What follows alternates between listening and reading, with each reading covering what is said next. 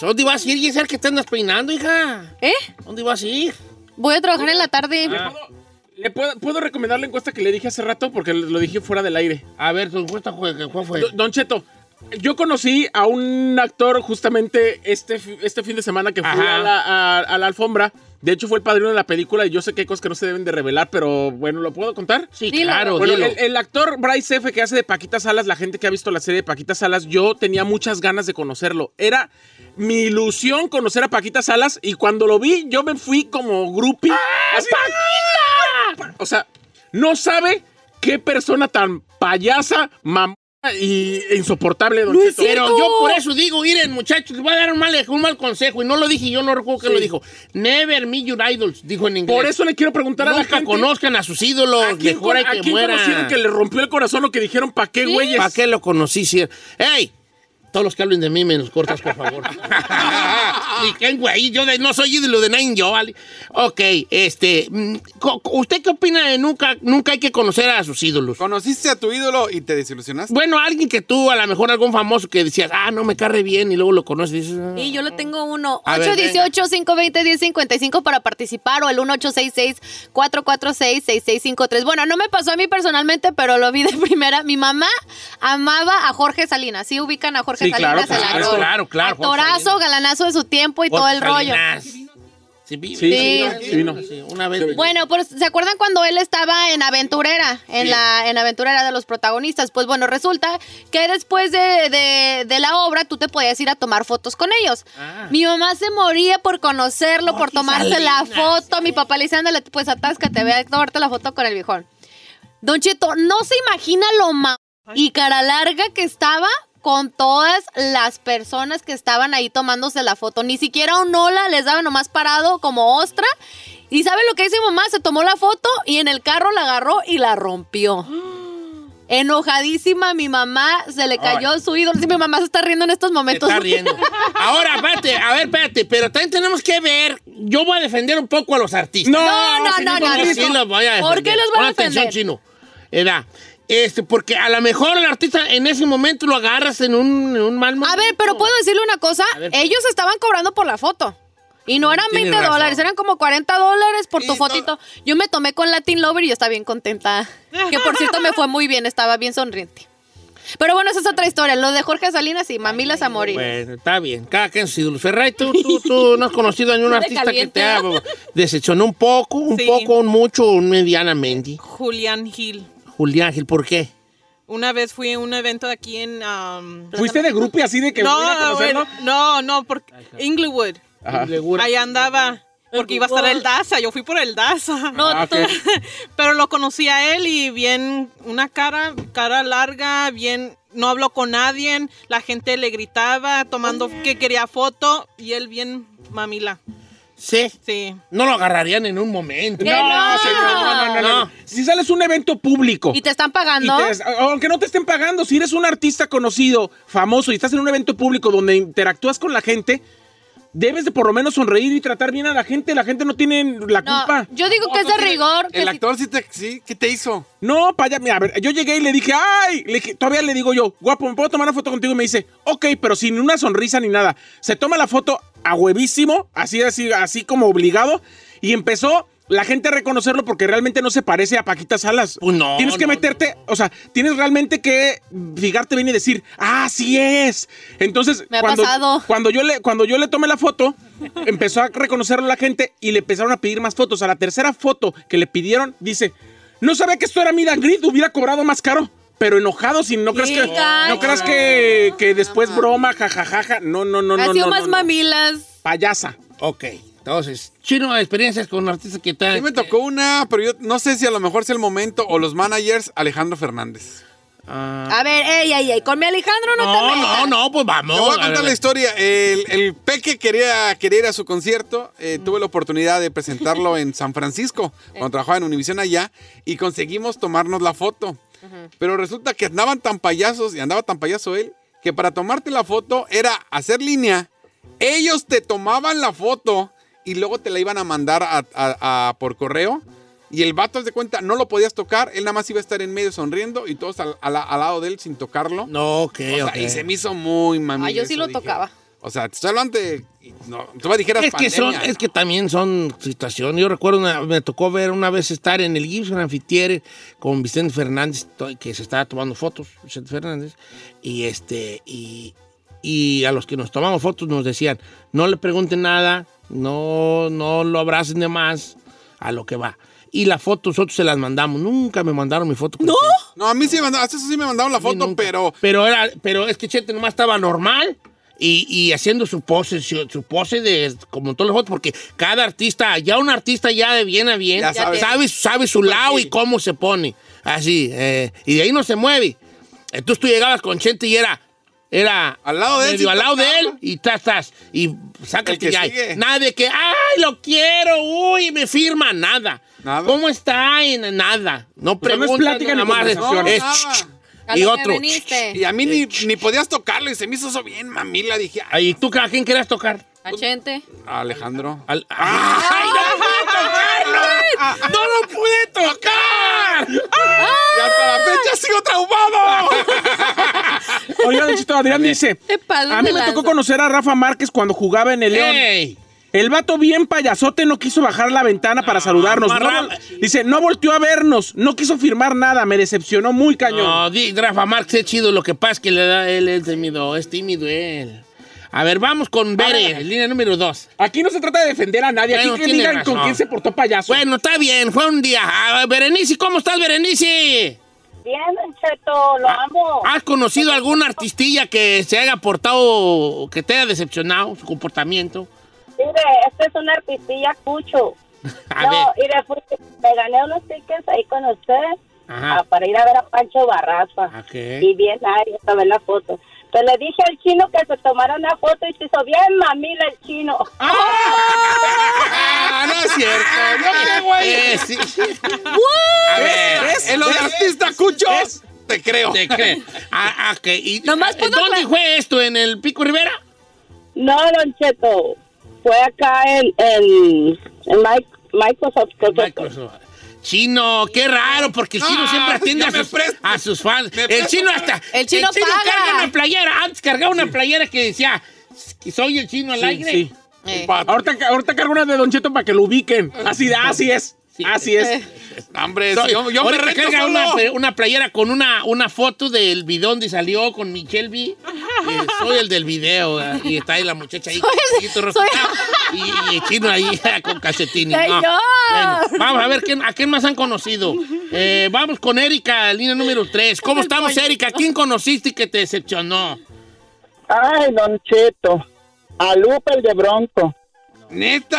Ay, el maestro López. ¿Cómo? Mira, Pero le dijiste, oye, de este, una foto y ¿qué dijo? No, yo creí, ajá, yo creí con, yo crecí con su música de, de, de- de Bronco. Eh. Me enamoré con su bru- música de Bronco. Sí, sí, sí. Y mire que tanto estaba esperando cuando vino al Sierra del- de, aquí de Panorama City, no quiso tomarse fotos con nosotros. Que te juro, nos no hacía puedo a un tomar una lado, foto, nos pero despreció. gracias. Ya, no, así te lo dijo, ¿verdad? Oiga, Don Cheto, también otra morra, Castro Madre, me está diciendo de Bronco, Sí. de Lupe Esparza. Mire, la Hilton dice, yo me tomé una foto con eh, Ramón Morales, Ramoncito Morales, Ajá. y cuando me le acerqué le dije, eh, Ramoncito, una foto. Y no me respondió, se quedó parado. Yo le dije, ¿qué onda? Sí, no. Y ya después como que dijo, Órale, pues. super payaso, ya tómatela, pero rápido. Dice, Yo lo "Ah". conocí, se me hizo tomar Ramoncito Mora, pero muy humilde Ay, ese porte. Cotorré con él en el camerino, en la warehouse Usted. Ahí estábamos platicando y toda la cosa. Ay, Don Cheto, pues les conviene porque van a venir a "Cheto, el otro día entrevistas. vato de Fuerza Régida, el JP, el JP, el que canta. Y dije, ah, una foto con el vato, pero era super mamila, traía bien hartos guardaespaldas allá alrededor de él. Y en vez de foto quería cantarle un tiro. Dije, Jorge Soto. Dice Eloísa, Germán Montero cuando estaba en la arrolladora yo estaba enamoradísima Ajá. de él. Por suerte yo trabajaba en la cervecería Corona y éramos los patrocinadores del baile. Entonces conocimos a los empresarios, nos llevaron a ver a la banda y bueno, pues con las influencias me tocó estar en la área VIP. Me acerqué y se portó bien payaso. O sea, además, así, así, este, o sea, tomando una foto, 50 pesos si quieres, ándale. Oh my God. ¿Quién? ¿Quién? Germán Montero, Germán portero Montero. y payaso. Dice, conocí a Cristiano Ronaldo y es bien mamón. Ay, pero él... Ay, pero es cristiano. Él puede ser mamón. juego, juego en La Filadelfia y ahí voy y que lo voy viendo una foto, no me, me fui a ir como loco y me dijo que no, bien mamamente y me dijo no. Pero a ver, ¿qué güey es Cristiano Ronaldo. Ronaldo? No manches. Ah, tiene derecho. chino, Cristiano Ronaldo. Ah, Come on. Tiene Dice acá- derecho de ser mamila, la neta. Dice, yo en Miami conocí a Fernando Colunga. El, veníamos en el mismo avión y el güey se hizo el dormido y se puso lentes. Oh my God. Dice, no peló a nadie y por más que le gritamos. Fernando Colunga, chiquillo. E- ese vato no pela mucha razada. No, me gusta que lo vean. ¿No? Dice, Don Cheto, en paz descanse, pero la vez que lo conocí bien, mamacito, Tito Torbellino. Dice aquí Sofía. Sí. Sofía Carrillo. ¿Sí? No, es que no era, no era. Lo que pasa es que amigo no era. Ay, señor, con usted todo el mundo se porta bien. Usted, o sea, usted es el estrella de radio. ¿Cómo no se van a portar bien con Ven usted? aquí entreviste, claro. Señor, no manches. Mike Tyson lo empujó, si le recuerdo, ¿eh? Yo, yo con José Chávez, ¿También? Sí. Ah, que le dijo de la Ahorita foto. estoy llegando. Así me dijo. ¿Cómo? ¿Cómo? Así me dijo. Estábamos solos, solos. Estábamos en la sección de prensa en la película de la pelea de Mayweather contra. Creo que era Mayweather Canelo. Porque fui a ver yo a ver esa pelea, Mayweather Canelo. Y estaba ahí con él. Y él, entonces, entonces a nosotros nos daban un- una, una sección donde lo- el ring está en, son cuatro, un cuadrilátero, ¿verdad? Eh, una una de, esas, de esos lados es, de pura prensa. prensa. Ya. Decir, eso no se ve nunca en cámara. Sí, es el- es el lado muerto, el El, lado punto muerto. muerto, el punto muerto, exacto. Entonces ahí, pues llega la prensa de todos lados y que llega Colorado Chávez y yo estaba solo ahí, solo, solo, todavía bien temprano. Sí. Y que llega Chávez y se- y se sienta, yo sentado, una, otra, otra silla y él. Y dije, yo solo, aquí, él solo, todavía no llegaban los demás de Azteca. Y le dije, campeón, una foto. Y me volteé a ver así y me dice así, es palabra. Ahorita lo estoy chingando. Y me dijo, ¿Cómo le dijo? ahorita lo estoy Pero a ver, también le quiero hacer. Me Tengo preguntas para A usted, ver, señor. Adelante, señor. ¿Cómo iba vestido? Porque quizá no lo reconoció. No, no, no, no, no, no, no, no me conoció, pues, no importa cómo haya visto. No, porque no. La gente, que, la gente que lo ve y dice, ay, este señor está en la radio, todo el mundo se porta buena gente. El problema es que los artistas muchas veces son de contentillo y de quién se les ponga. Claro. Claro. Claro. No, A pues, a mí me mandó la tiznada y luego dije, está bien, pues no, no, no le hace, ya ni le dije nada, pero sí me agüitó. Pero luego digo, no te agüites, Aniceto, a lo mejor es un mal día de él, a lo mejor está harto, a lo mejor... Mm, entonces no me agüité. Ahora también Pero- es Julio César Chávez, viejo. No, pero por ejemplo dice acá Pero rápido yo, ¿por qué me dijo así? Sí, sí se pasó de lanza. Dice, Chino, yo en las calles de Nueva York me encontré a Héctor Herrera hace un año. Jugaron contra Estados Unidos. Lo saludé bien emocionado, le extendí la mano y el vato nomás me vio y me dejó con la mano estirada. ¿Quién, quién, quién, quién? Héctor, Héctor Herrera. El, el, el Héctor, el... el- ¿Que estaba chorejoncito? También los futbolistas son payasas. Al- no Sí. todos, no to- algunos sí son. Eh, dice, dice Venom, yo pagué 20 dólares por tomarme una foto con Kiko. Le llevé un monito de los que hace Venom para que se lo firmara de Kiko. Dice, no me lo quiso firmar y no quiso que lo tocaran para la foto así nomás en payasa, así de. Tómatelo y bye. ¿Kiko? ¡Chusma, chusma! Le hubieras hecho así, Venom. Mm, y tú haciéndole hasta monitos, ¿vale? Eh, Ah. Yo hubiera agarrado el monito y lo quebro en ese momento. Pa. Y ahí le va A esta. ver, échale. Luis Coronel. No. Mamoncísimo. No es cierto, eso Ah, no sí, lo creo, eso no está. lo creo, Sí. Luisito no. Dice, No creo. fuimos con mis No. sobrinas, le pidieron una foto y dijeron que no, que él estaba muy cansado. Y, Pero ¿en dónde fue? Pero el él no le dijo, él no fue. No, yo sé, yo No, Ok, no por fue. eso. Yeah, it wasn't him. Y agarre dice, eh, estaba descansando, nos miró y se volteó. Y luego se sube al concierto y dice, saludos a mis fans que me debo a ellos, me cae gordo desde... No, pero No. aquí yo lo defiendo no porque Me sea mi compa, porque no fue él.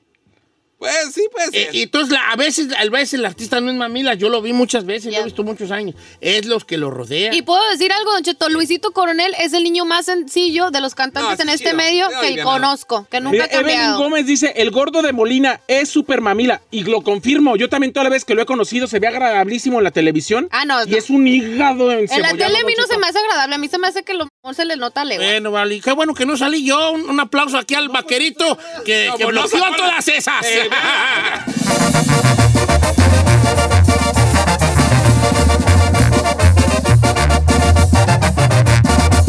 Don Cheto, al aire.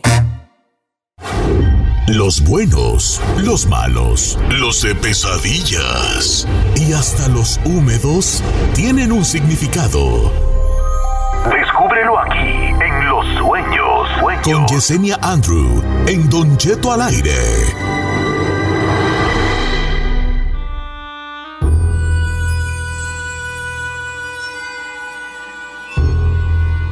La interpretación de sueños con Yesenia Andro esta mañana. Buenos días. ¿Quiere que le interpreten los sueños? Hoy es cuando. Número en cabina es el 818-520-1055. Yesenia, ¿cómo estás, querida? Hola, hola, súper bien. Aquí motivada, esperando para compartir con todos ustedes, escuchando por ahí algo de música un poquito espiritual. Eso, pues es la música que le ponemos, este, ya, ya sabe Yesenia, a este segmento de la interpretación de sueños. Estoy en Instagram como Don Cheto Alegre me puede mandar usted un mensaje y me dice ahí, y Don Cheto, yo soñé tal cosa, pregúntele a Yesenia qué significa, Don Cheto Alegre, mensaje directo. Y voy a empezar el día de hoy con un sueño que dice así, Don Cheto, hay un sueño que yo tengo muy seguido y está medio escabroso. Eh, no es mío, es de mi prima. Ay, ¿qué andas pues ahí? me- ella sueña con mi abuelo, que tiene tres años de fallecido, y ella dice que mi abuelo le dijo que ya no la iba a molestar más porque Dios le había dado otra oportunidad. Cuando me estaba contando, nos dimos cuenta que mi esposa estaba embarazada y lo asociamos al el sueño al embarazo de mi esposa. O sea, como que a lo mejor mi abuelo reencarnará en mi hijo. Quiero, quiero platicárselo a ver qué opina Yesenia Andrew. Adelante, Yesenia. Fíjese, Don Cheto, hasta se me enchina la piel.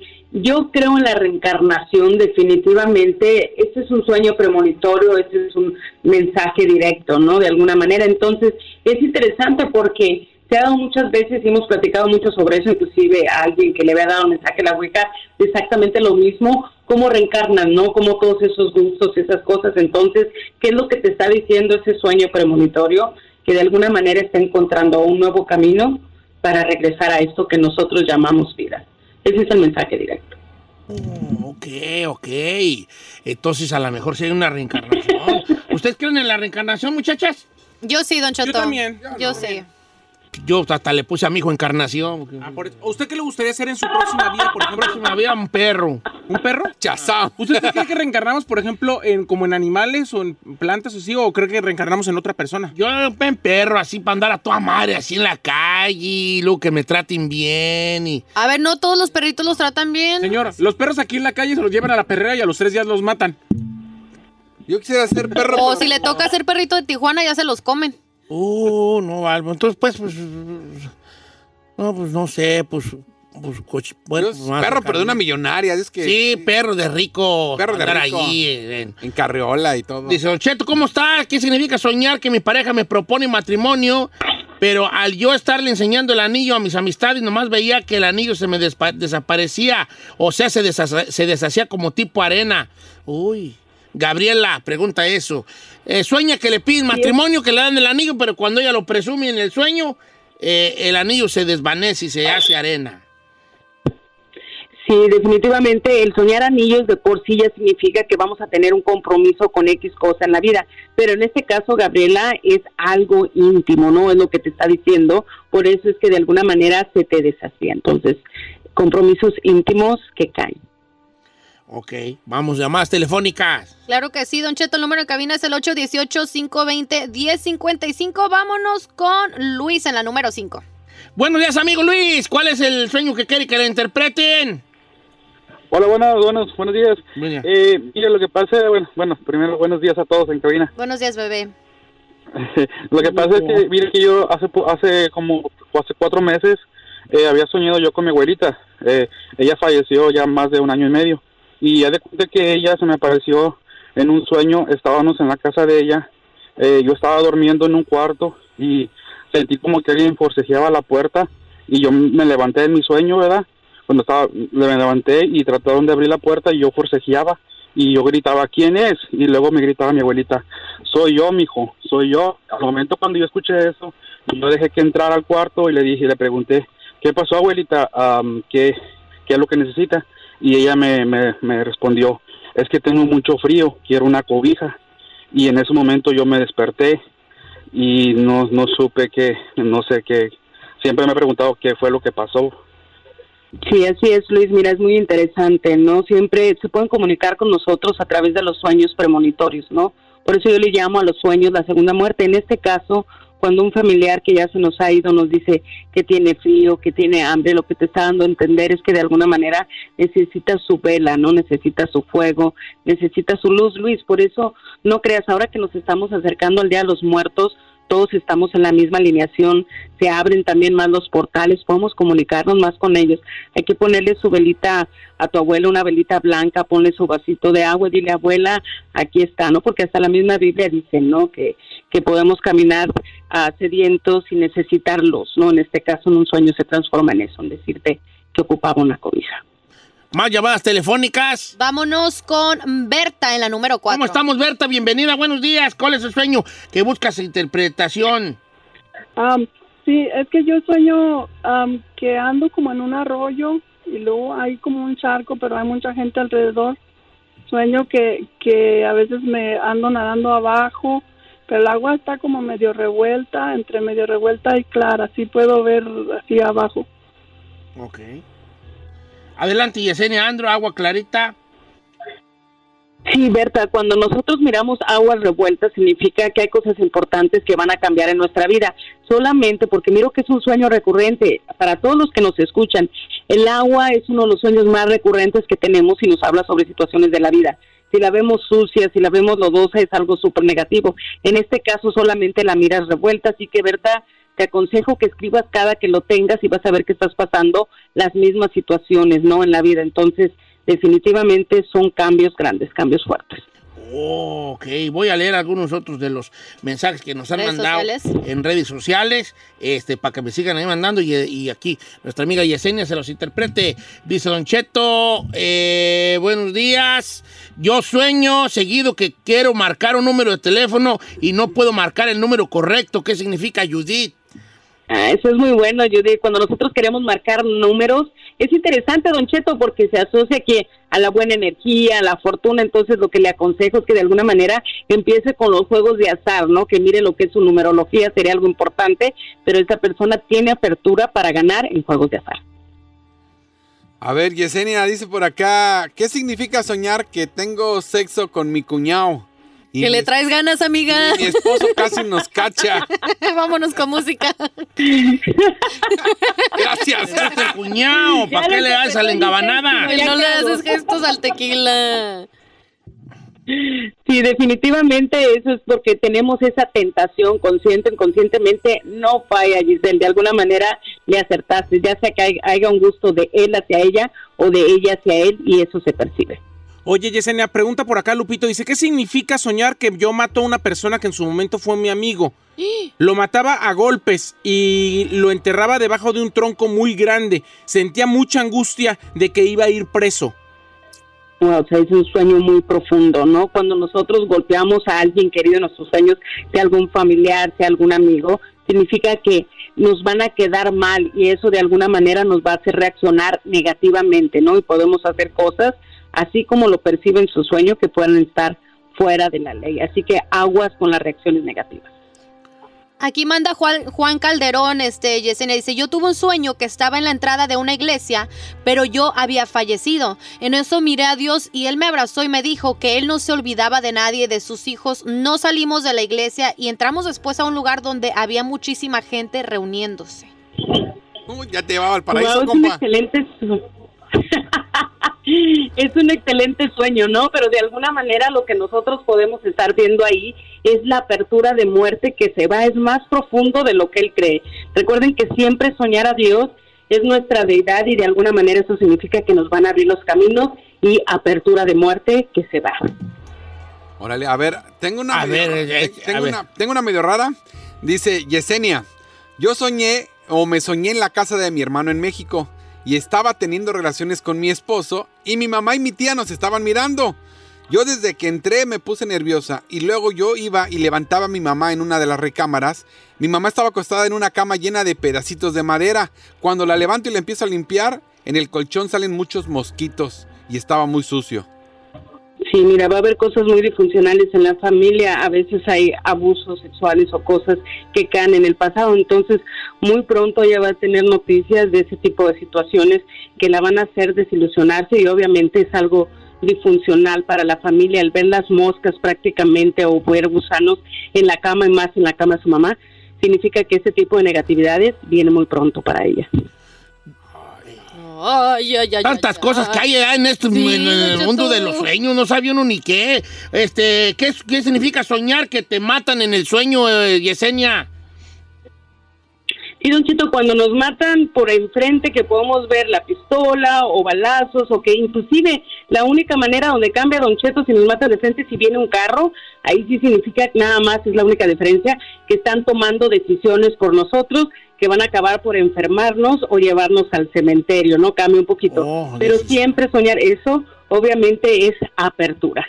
Eh, Yesenia dice Ana- Karen Jauregui, soñé que vivo un tsunami y no puedo salvar por más que me desespere a nadie de mi familia más que a los niños. Todos los adultos no los puedo salvar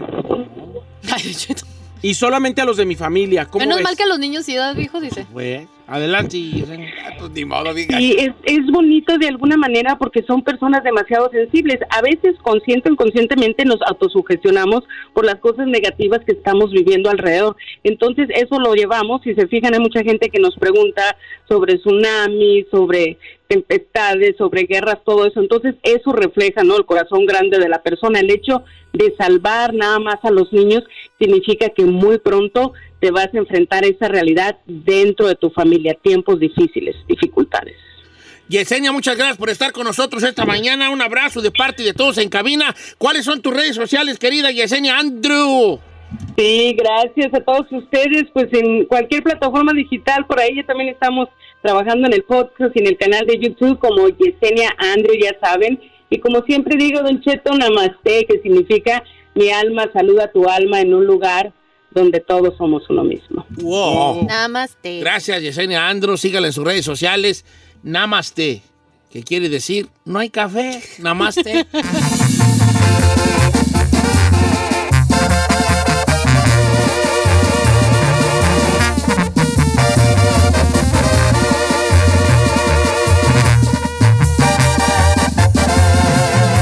Continuamos con Don Cheto.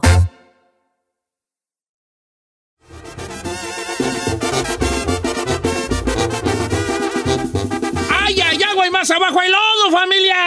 Buenos días, hombre. ¿Cómo están? Saludos. Aquí ando en ayunas porque me van a sacar sangre al rato.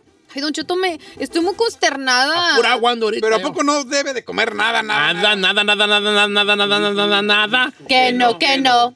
No, nada, pues sacar sangre tienes que andar en ayunas. Nada, nada, nada, nada, nada, nada, nada. No, es no, nada, nada, nada, nada, nada, nada, nada, nada. Ah, no, no, no, no. No, nada, nada, Nada, nada, nada, nada. nada, Nada, nada, nada, nada, nada, nada. Señores, vamos a un dicho. Hay un dicho el día de hoy en este segmento que se llama el dichara. Cheto. Este. eh, usted ha oído una expresión que, que, que va más o menos así. Salió más caro el caldo que las albóndigas. Ya. Yep. Car- salió más caro el caldo que las albóndigas. ¿Alguna vez usted le ha sucedido algo donde salió más caro el caldo que las albóndigas? ¿Qué, qué entiendes tú por salió más caro el caldo que las albóndigas, mi querida Giselle 69? Ay, no me digas sí, No, señor. No, no, por favor.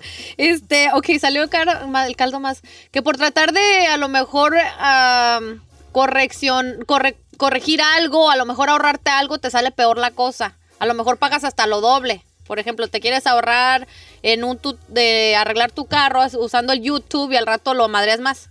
Exacto, pues ese es un buen, no, no lo explicaste bien, pero sí, eh, salió más caro, más caro el caldo que las albóndigas. Por no llevar tu carro con un especialista y quererlo hacerlo tú, Ya. lo madreaste más y ahora te va a salir más caro todavía Ya. cuando lo El lleves a un que la enfermedad. especialista. Exactamente. Eso es un primo hermano del dicho. Claro. Salió, eh, salió más caro el remedio que la enfermedad. Chino, ¿qué entiendes tú por salió más caro el caldo que las albóndigas? Pues es que ya está dicho, señor. Es prácticamente lo mismo. No, No, no, no. Le vuelvo a poner mi ejemplo. Le, le puedo, le puedo poner yo un ejemplo de. No voy a de- decir nada. Chino, ¿por qué te callas? no me callo, es que ya lo dijeron y creo que estuvo muy bien explicado. Pero a lo mejor tú puedes explicar mejor que esta. Sí. No, es algo que quisiste hacer o quisiste que te iba a salir barato y te salió más caro. Ok. ¿Sabe? Yo no le quiero decir que entiendo, le quiero poner mi ejemplo.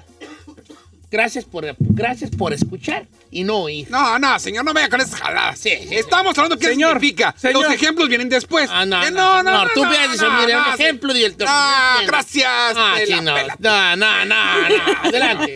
Eh, No, tú sí puedes sabes. decir qué y vas a dar Siempre, ejemplo, mi- siempre Eh, sales con tu batea. mira. Contratarte a ti salió más caro el caldo que las albóndigas. Adelante, está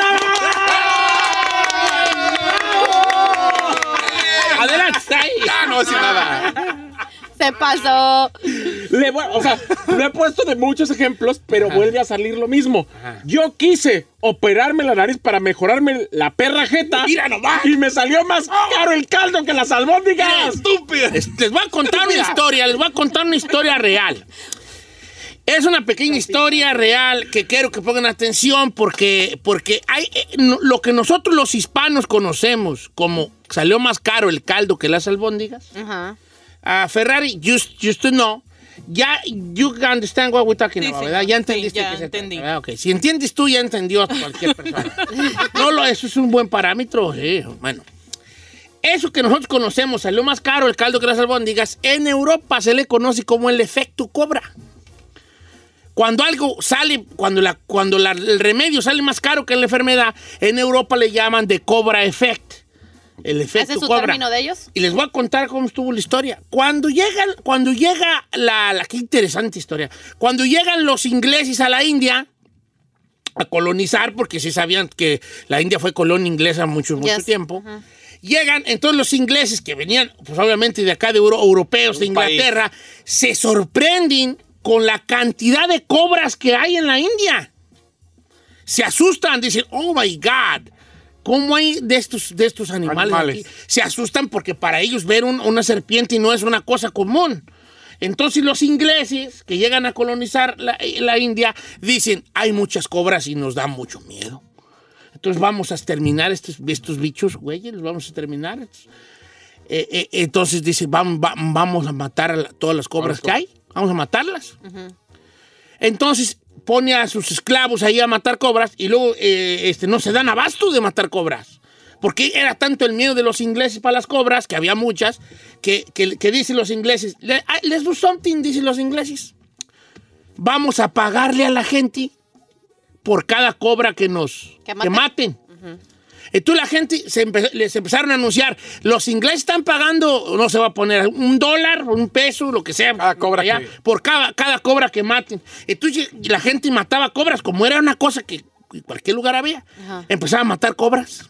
Y llegaban ahí a los puestos de los ingleses, colonizadores, y llegaban con su cobrita muerta, y pues ya las aventaban en una caja y les daban su, su cantidad de feria. Y niños, los niños salían a, matar cobras con palos. Vamos a matar cobras, a ver, a ver si, pues como en el rancho, ¿no? Cuando uno juntaba botellas o fierros para que te dan un pollito. Claro. Igualmente. ¿no? Entonces un día, un, un, un, un vato de la India se le ocurre una genial idea. Dice, a ver, ya se están acabando las cobras. Ya no hay tantas cobras, ya tenemos que batallar y más para encontrar una ya entre los cerros o las selvas o la sabana, lo que sea, no sé qué hay allá, ¿no? Entonces a alguien se le ocurrió la genial idea de poner criaderos de cobras en su casa. Entonces así, cuando ocupaban un- una feriecilla extra, Ah. agarraban una cobra de las que ellos criaban en su casa, como si fueran gallinas. Y la mataban. Y la mataban, le daban un palazo y la llevaban a los ingleses para que les dieran una feria. No. Entonces un vecino vio que, eso, que estaba haciendo ese vato y empezó a criar cobras también. Entonces la gente empezó a tener criaderos de cobras en la, en la India. Se las ingeniaron. Empezaron a criar cobras, a criar cobras. Fíjese, en su casa criaban cobras. matar. Este, y entonces cuando ocupaban un dinero, mataban uno o dos y iban con los ingleses que les pagaran. Entonces alguien, porque no falta, El que tira puso rata. rata. Ah, claro. Entonces le dijo un- uno de, uno de los que tiró rata, le va, le dice a los ingleses, oiga, ¿qué creen que están haciendo los, los de aquí? Tienen criaderos de cobras para poder seguir, como ya no hay tanta cobra, y estaban criando cobras, y, y- y cuando ocupan dinero matan uno, dos o tres y se las traen a usted. Entonces ya la gente está criando cobras. Y dijeron los ingleses, why, do, what, why are they doing that? Entonces dijeron los ingleses, ya no vamos a dar dinero por las cobras. Se acabó, porque nos están haciendo mensos estos y ya no vamos a dar dinero. Entonces empieza a correr la voz del mandato de los colonizadores ingleses de que ya no van a dar dinero por cobra, se acabó ese, ese, Bye, ese bye. jale de que cobra muerta un dinero. Y entonces los vatos que tenían las cobras dijeron, pues ya no dan, pues ¿qué hacemos con las cobras? Pues déjalas. Y ¡No! entonces las sueltan, las cobras, las sueltan. Todos los que tenían criaderos de cobras, las sueltan otra vez en el- la selva, en el cerro, en allá. Y la población de cobras aumentó al doble de cuando llegaron los ingleses allí. ¡No manches! Entonces, cuando sale más caro el caldo que las albóndigas, allá se, le llama el efecto cobra, por esta historia que le acabo de contar de la India. Makes sense. Interesante. Está muy interesante, Don Cheto. Pues es que el mismo dicho lo dice. La ironía. Cuando tú haces albóndigas, lo más caro es la carne. La carnita. Las bolitas, el caldo supuestamente pues es agua. Exactamente. Ah. Por eso sale más caro el caldo que las albóndigas, cuando las cosas, cuando por ahorrarte, algo, te, este, te, te sale de esta manera. Vamos a preguntarle al público, después de esta breve historia que les conté, alguna anécdota, alguna historia que compruebe que el dicho sale más caro el caldo que las albóndigas, sea, es cierto. ¿Qué le ha pasado a usted? El efecto cobra que le ha pasado a usted en su, en su, en su vida. Vámonos, recio, señores. 818-520-1055 o el 1866-446-6655. A mí siento que a mí me salió más caro el caldo que las albóndigas cuando me vine para el norte. ¿Por qué, señor? Porque yo me venía según acá para mejorar y quién saqué y acabé siendo un esclavotote aquí del sistema. Pues todos, Don Cheto, Pues no se sí, sienta tan mal. Aquí ya, ya me Pero tragó el norte ya. Me... Pero no lo veo regresándose. Ganas quiero, nomás que las deudas me tienen aquí. Pero mínimo la inseguridad, Don Cheto, no tiene que vivir eso.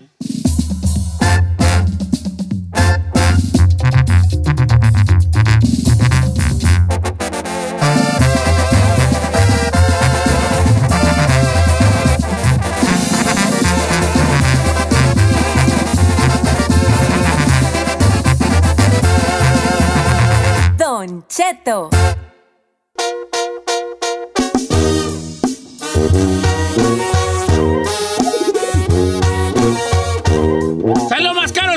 Albóndigas, señores. Tenemos mucha llamada telefónica al 1-866-446-6653, al 818-520-1055 en Don Cheto al aire en Instagram, para que me siga, para que me le dé like. Sí, como no, que lo estamos atendiendo de bien a bien. Y tenemos un tema. Le tengo una Don Cheto que me Venga, acaba de mandar. El Arne Aguilar dice, efecto cobra, dice, fue a la segunda, me compré unas botas para el trabajo, me costaron 5 dólares, dice, no hombre, santos perros hongos que me dieron y me gasté 300 en el tratamiento. Ahí salió más caro el caldo que Que las albóndigas. Vamos a líneas telefónicas. Tengo una muy buena también en la línea telefónica de mi amigo José. ¿Cómo estamos, amigo José? Buenos días. Don Cheto, buenos días. Buenos días, vale. De modo que a ti también te salió más caro el caldo que las albóndigas. Platícanos esa, esa, esa hazaña. Mire, pues fíjese que yo trabajaba en un restaurante y pues obviamente una de las morras que trabajaba ahí pues no tenía carro y casi siempre le dábamos raite. Y pues un día pues ahí nos pusimos de acuerdo y pues por irnos allá, usted sabe, al oscurito, le di raite. Ándele que por donde voy pasando por un retén de policía, un hay checkpoint. Y como acá, como todo mexican sin licencia, que me van quitando el carro y me salió el 1500 el chiste. Por andar de queda bien con la morra, te salió más caro el caldo que las albóndigas y te pararon, te dieron tu DUI y te quitaron el carro.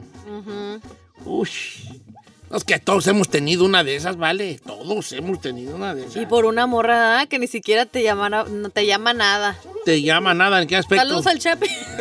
Cada rato le sale más caro el caldo que las albóndigas.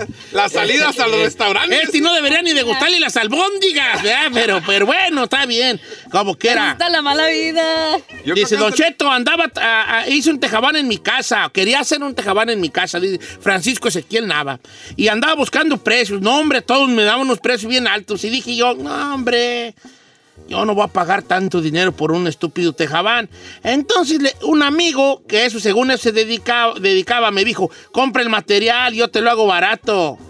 Pues sí, se tardó una semana para hacerlo, Don Cheto. Me cobró 5 mil dólares. Y yo lo tuve que andar correteando. Tuve que comprar el material porque estaba escaso. Y, y toda la cosa. Perdí una semana de trabajo por andar consiguiéndolo. Y me salió más caro de, que, de lo, que, lo que me hacían las otras personas con todo y material. ¡No! Una semana de trabajo perdida y cinco mil bolas por el tejabán. Ahí le va esta a ver si califica. Dice Don Cheto, yo me quise juntar con mi esposa. Dije, en parte, pues los dos juntos, vamos a generar más dinero, vamos a comprar una casa y pues vivir más desahogados. ¿Cuál desahogados? Bendiga gastadera y seguimos rentando un apartamento. Se endrogó más. Ay, pobrecita. Ah, le salió más caro el. Que viva el amor. Don Cheto, yo tenía un iPhone 11 y según esto le empezó a fallar la batería. Entonces lo que hice yo es comprar una batería por Amazon. Sí, vale. Y yo se la cambié, pero en el cambio le, le quebré la, la pantalla y la llevé a la Apple y me dijeron, no, porque tú ya abriste el teléfono y no tiene ya nada. Y me quedé con un, un- un teléfono 11 con la pantalla quebrada que luego yo tuve que pagar 300 para que se la pusieran y, un- y una batería que es pirata. Qué gacho, sí, cuesta. No, vale como. Ay, allá en Apple 150 la- no. Sí, se pasan de Pues lanza. sí, es que depende. Por ejemplo, es que eh, entre más nuevo, más caro. Por ejemplo, ahorita ya salió el 13, 12. una pantalla de un 11 te vale como unos 80 bolas. Dice Don Cheto, yo no tenía papeles y me casé con una morra para que me, para que me arreglara. Mire, no doy más detalles ni diga mi nombre, pero me salió más caro el caldo que las albóndigas. Oye, casarte con papeles te puede salir más caro el caldo que las albóndigas. No, ¿eh? tú, claro. Y más cuando les tienes que dar una corta feria cada mes, Don Cheto. Sí, ¿verdad? Eh. O a veces mocharte, ¿no, chino? Sale más caro el caldo que la. A ti Salió más caro la albondigota. Más caro caro. caro, caldo. dice. No, señor. ¿No tienes una amiga? Una. Invéntate un nombre, haz di algo. Ah, ¿Quién cuando me, cuando me pinté el pelo. Por no pagar, me cobraron. Pues que tengo mucho cabello, señor. Y a mí me cobraban like 200. 200 por 200. metro cuadrado. Por yarda. Por yarda. Ok, te lo pintaste tú Y yo me la pinté sola. Y Cuando llegaste con ese color raro que Sí, entre, mo- Panteonera. entre mojo y mo- mosca panteonera, este, este, o- oxidado, Mayate, mayate. mayate volador. Dice, Ocheto, no diga mi nombre porque me meto en problemas. Yo un- en un momento de mi vida dije, ay, pago mucho de renta, deja traerme a mis suegros para que vivan conmigo y me ayuden. Tengo siete años queriéndolo sacar y no hay cómo. Ay, qué gacho. qué gacho, Ey, ey, ey, los suegros no. Sí, ¿Cómo no? Yo creo que estuvo buena esa, ¿no? Eh, vamos con Saúl. Esta está muy buena, la de Saúl, muy común. A ver. Saúl, la número, ¿ya no está? ¿La 5 no está? Ah, no le hace, yo aquí la tengo. Dice, Ocheto, agarré unos boletos de avión desde Tijuana por más baratos. Mire, cuando llegué con lo de las maletas, con lo de la gasolina, con lo del estacionamiento, pagué el doble que si hubiera salido de Los Ángeles. No. ¿Sabes que yo iba, yo iba a platicar esa? A mí me pasó lo mismo. Cuando fui a México, yo por güey dije, ah, pues me voy por Tijuana. Sí. El boleto costaba 40 dólares. Dije, 40. A pagar 150 o 280 que me iba a costar Sí, de Los ahorras. Ángeles. Dije, no, me voy y manejo. El dejar el carro en el CBX. Lo mínimo que pagas son 15 dólares por día.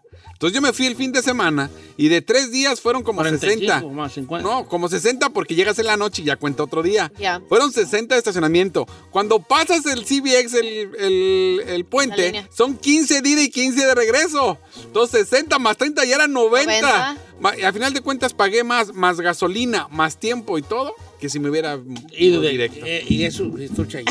Don Cheto, yo tengo una literal. Una vez tenía una discusión con mi esposa, entonces estábamos alegando y dije, ya, pues, ya deje ir a la tienda, íbamos a hacer albóndigas. Entonces yo me salí a ir a la tienda antes de que ella me dijera, cuando ella me, di- cuan- antes que ella me dijera qué horas fuera por la carne, pero como andábamos peleados, me salí como más temprano por la carne. Pues resulta que me chocaron y el carro fue pérdida total. Ahí mí sí me salió más caro el caldo que las albóndigas. No, técnicamente Ay. sí. El Juan Jiménez dice, por ahorrarme 5 dólares en los condones, ahora tengo que pagar manutención. ¿Cuánto, cuánto cuestan los preservativos? Ay, no sé, Don Cheto. Y de aquí tengo otra igual. Yo qué sé. Yo me casé por papeles. Me gasté más de 30 mil en la boda. Incluso le compré un Jeep del año, un Sahara. No. Sahara. Y ya me metió child support de los dos niños que le tengo que mantener que no son míos. Are you kidding me? Pero se casó nomás por ¿Por papeles. papeles? ¡Ah, le salió! ¿A poco eso pagan cuando arreglas papeles? Amiga, hay que animarnos. Aquí estoy. Te dan carro y todo, si me animo. Dice Don Cheto, yo soy caballerango, me encantan los caballos, dice el amigo Josi. Eh, yo soy de Morelia, Michoacán, pero yo estaba terco, no sé por qué, a llevarme un potrillo que, nas- que nació en Estados Unidos para México. Y me decían, pero ¿para qué? Si allá hay caballos buenos y baratos. Pero no sé por qué yo traía el breti, estúpido breti, de mandar un potrillo nacido en Estados Unidos para México. Pues ahí tienen que conseguimos un tren que según se lo llevaba y toda la cosa. Me cobró 9 mil dólares el traslado. ¿Qué cree? Se le murió. Me robaron el caballo.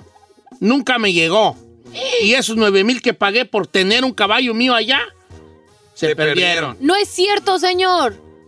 Le salió más caro el caldo que la Oiga, pero no te aseguran la del traslado, o sea, por ejemplo, de que si algo pasa, nueve mil, estamos hablando de ya miles Dice de Don. Cheto, hace unos años yo anduve noviando con una morra que vivía en Washington y yo sin papeles. Y ven a verme, que ven a verme, y ahí voy, según yo hasta Washington.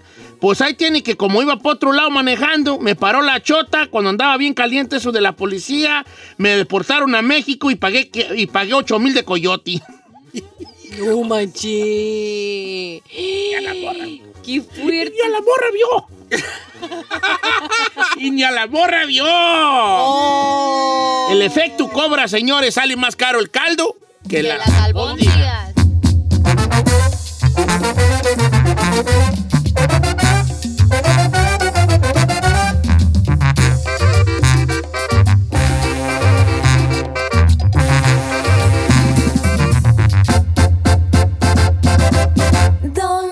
perfecto.